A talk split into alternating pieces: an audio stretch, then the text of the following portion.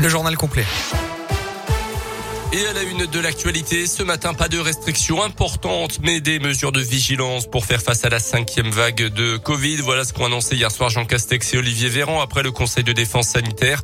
Euh, fermeture des discothèques à partir de vendredi pour un mois, le masque obligatoire à l'intérieur et à l'extérieur dans les écoles et le démarrage dans une semaine de la vaccination des 5-11 ans à risque sont les principales nouveautés. Les plus de 65 ans sont à partir d'aujourd'hui prioritaires pour être vaccinés sans avoir besoin d'une prise de rendez-vous. Le variant Omicron du Covid est manifestement plus contagieux, mais pas plus dangereux que le variant Delta qui reste dominant, a par ailleurs déclaré le ministre de la Santé. Dans l'un, le taux d'incidence s'établit à 592 cas pour 100 000 habitants, à 507 en Saône-et-Loire.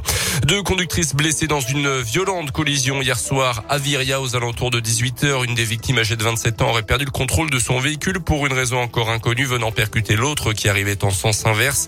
Bilan des fractures aux jambes et au bassin pour la jeune femme qui a dû être désincarcérée. La jeune, euh, la seconde conductrice âgée de 70 ans euh, souffrait simplement de contusion selon le progrès. Les tests d'alcoolémie se sont avérés négatifs euh, pour les deux blessés.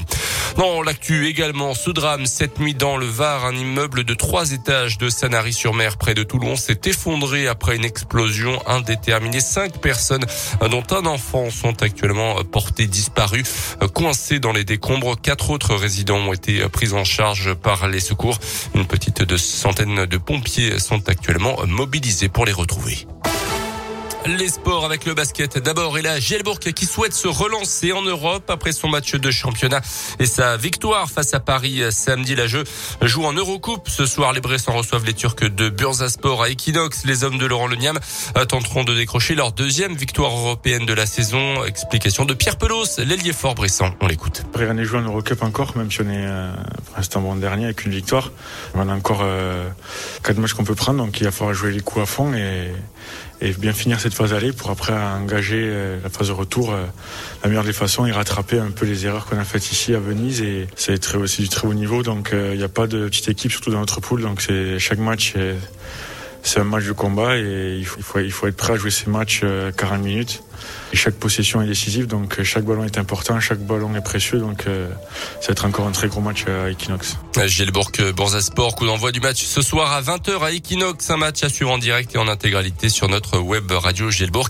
À l'occasion de ce match, le club récent prépare un gros casse selon le communiqué du club avec une soirée spéciale Casa des Papels dont la dernière partie a été publiée sur Netflix vendredi dernier des animations spéciales 1000 euros à gagner.